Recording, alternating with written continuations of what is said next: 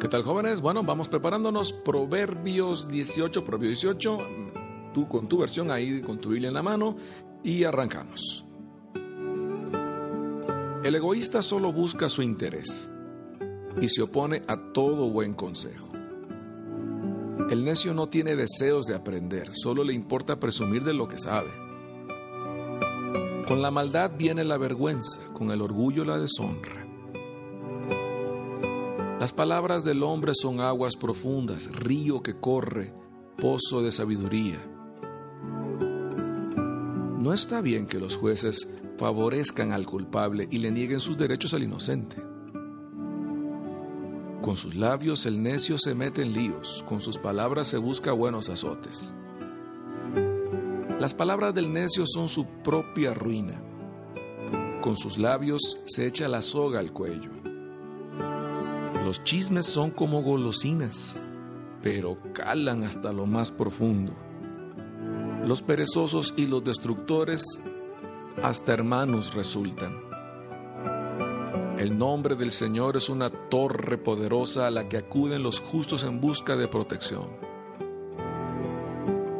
El rico cree que sus riquezas son una ciudad protegida por altos muros. Tras el orgullo viene el fracaso. Tras la humildad, la prosperidad. Es una necedad y una vergüenza responder antes de escuchar. Al enfermo lo levanta su ánimo, pero al ánimo decaído, ¿quién podrá levantarlo? Los sabios e inteligentes adquieren los conocimientos que buscan. Con un regalo se abren todas las puertas y se llega hasta la gente importante. El primero en defenderse parece tener razón, pero llega a su contrario y lo desmiente. El juicio divino pone fin a los pleitos y separa a las partes en pugna. Más se cierra el hermano ofendido que una ciudad bien amurallada. Los pleitos se paran como las rejas de un palacio. Cada uno comerá hasta el cansancio del fruto de sus palabras. La vida y la muerte dependen de la lengua. Los que hablan mucho sufrirán las consecuencias. Encontrar esposa es encontrar lo mejor, es recibir una muestra del favor de Dios. El pobre habla con ruegos, el rico responde con altanería. Algunas amistades se rompen fácilmente, pero hay amigos más fieles que un hermano. Y de fondo tenemos esta producción que es para siempre, eh, Classical Guitar Praise, alabanza con guitarra clásica se podría traducir. Eh, la canción se llama As a Deer, como una sierva, ¿se acuerdan del Salmo? Es para siempre. Y si la pueden encontrar por ahí, digo, para los que somos guitarristas, esto es una obra de arte muy adelantada a su tiempo, por cierto. Disfrútenlo en lo que estamos comentando, el proverbio. Bueno, el uno arranca diciendo que el egoísta solo busca su interés y se opone a todo buen consejo. Hay muchas formas de detectar a un egoísta. No solo es no compartiendo y no solo es por su falta de autoamor, que eso no lo va a tener, porque si no, no sería egoísta o celoso. Esta es una muy original. Solo busca su interés y no escucha ningún consejo. ¿Qué tal? Eh? Es psicología aplicada de hace 4.000 años. En el 2 dice, el necio solo tiene, no tiene deseo de aprender, solo le importa presumir de lo que sabe. ¿Ok? Ya lo sabes, aléjate de ese tipo. No tiene caso. 3. Con la maldad viene la vergüenza, con el orgullo la deshonra. Toma nota del desfile. Vamos a ver varias de estas, ya hemos visto varias de estas y ahorita las sueltan como, pues para que tengas capacidad de detectar cuando ves qué pasa, qué te gusta, la nube sabes que viene la lluvia, cuando ves el viento sabes que va a refrescar. Ah, son, son como cosas que anuncian otras cosas. Y acá dice claramente, con la maldad viene la vergüenza. Cuando de alguna forma la maldad se ha presentado en nuestros pueblos, la vergüenza está ahí, no queda de otra. Y cuando el orgullo, que va en contra de todo lo demás, se apodera, pues también hay deshonra por todas partes. ¿eh? En el 8 dice que los chismes son como golosinas, pero que calan hasta lo más profundo. Toda una sección para saber que no podemos con nuestra lengua. Eso, va a estar en todos estos proverbios de hace rato, ¿no? ¿A poco ya se fijaron en eso? Y que nos toca tomarla y rendirla, dársela a Jesús, dársela a Dios, para tener los menos problemas probables, ¿eh? porque la verdad es que sí es un hecho que no podemos dominarla, eso lo decía Santiago. En el 9 dice que los perezosos y los que destruyen son hermanos. Está bueno, ¿ah? Pues es que los dos echan a perder todo. En el 10, el nombre del Señor es una torre poderosa a la que acuden los justos en busca de protección. No solo es un Dios mío, ayúdame. Eso lo puede decir cualquiera.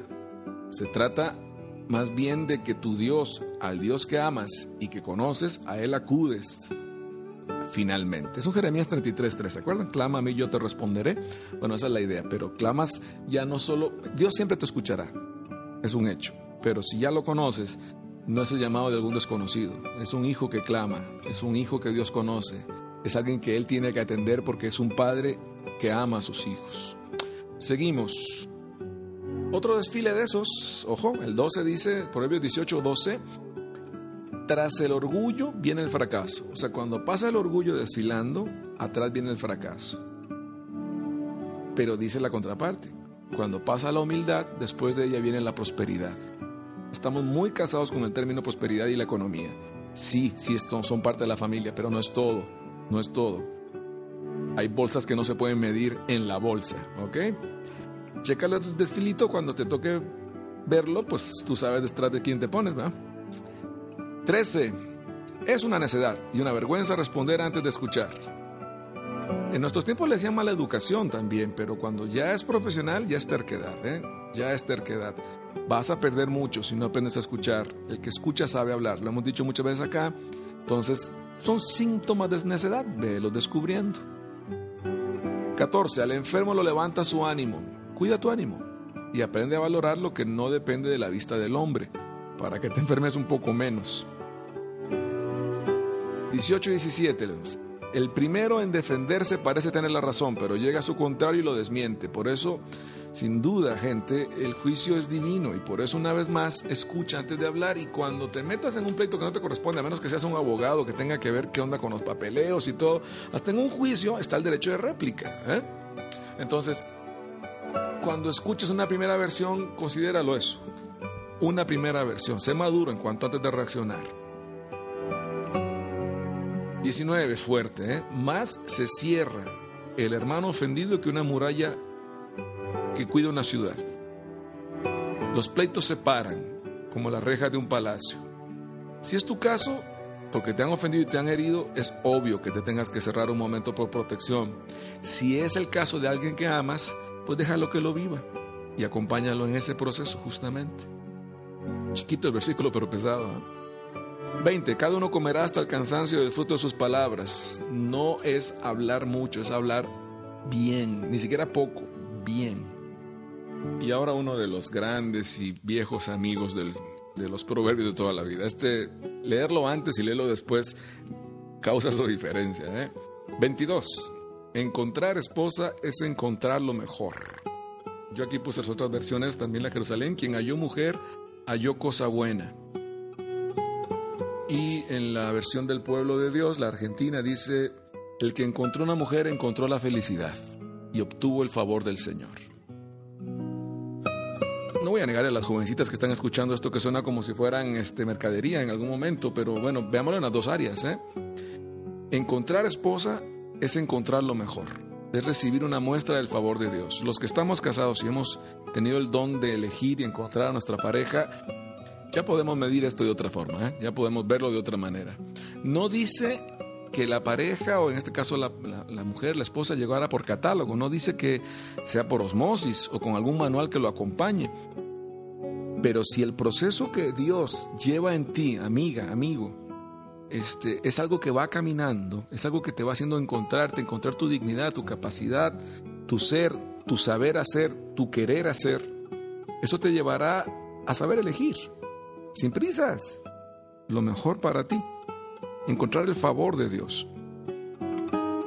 Sin duda aquí hablamos no, no solo de, de, cuestiones este, de negocios, hablamos de un cómplice, hablamos de alguien que te acompaña en el camino, hablamos de alguien que no te tiene lástima, de alguien que no tiene miedo de corregirte, hablamos de alguien a quien has herido y te ha perdonado, hablamos de la figura de Dios completa que es la familia y hablamos de que es el favor de Dios para ti.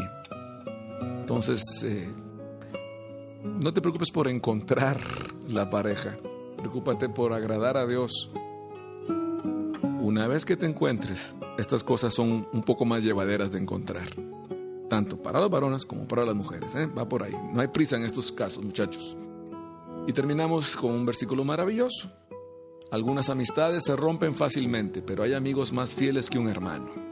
Dios te llene de esos tesoros, como dice Eclesiástico 6:13, un amigo fiel es un refugio seguro, el que lo encuentra ha encontrado un tesoro, que Dios, que Dios te dé esa clase de tesoros, en todo, ¿eh? Los amigos y en la persona que hayas elegido para tu pareja, velos como lo que son, un tesoro. Chao chicos.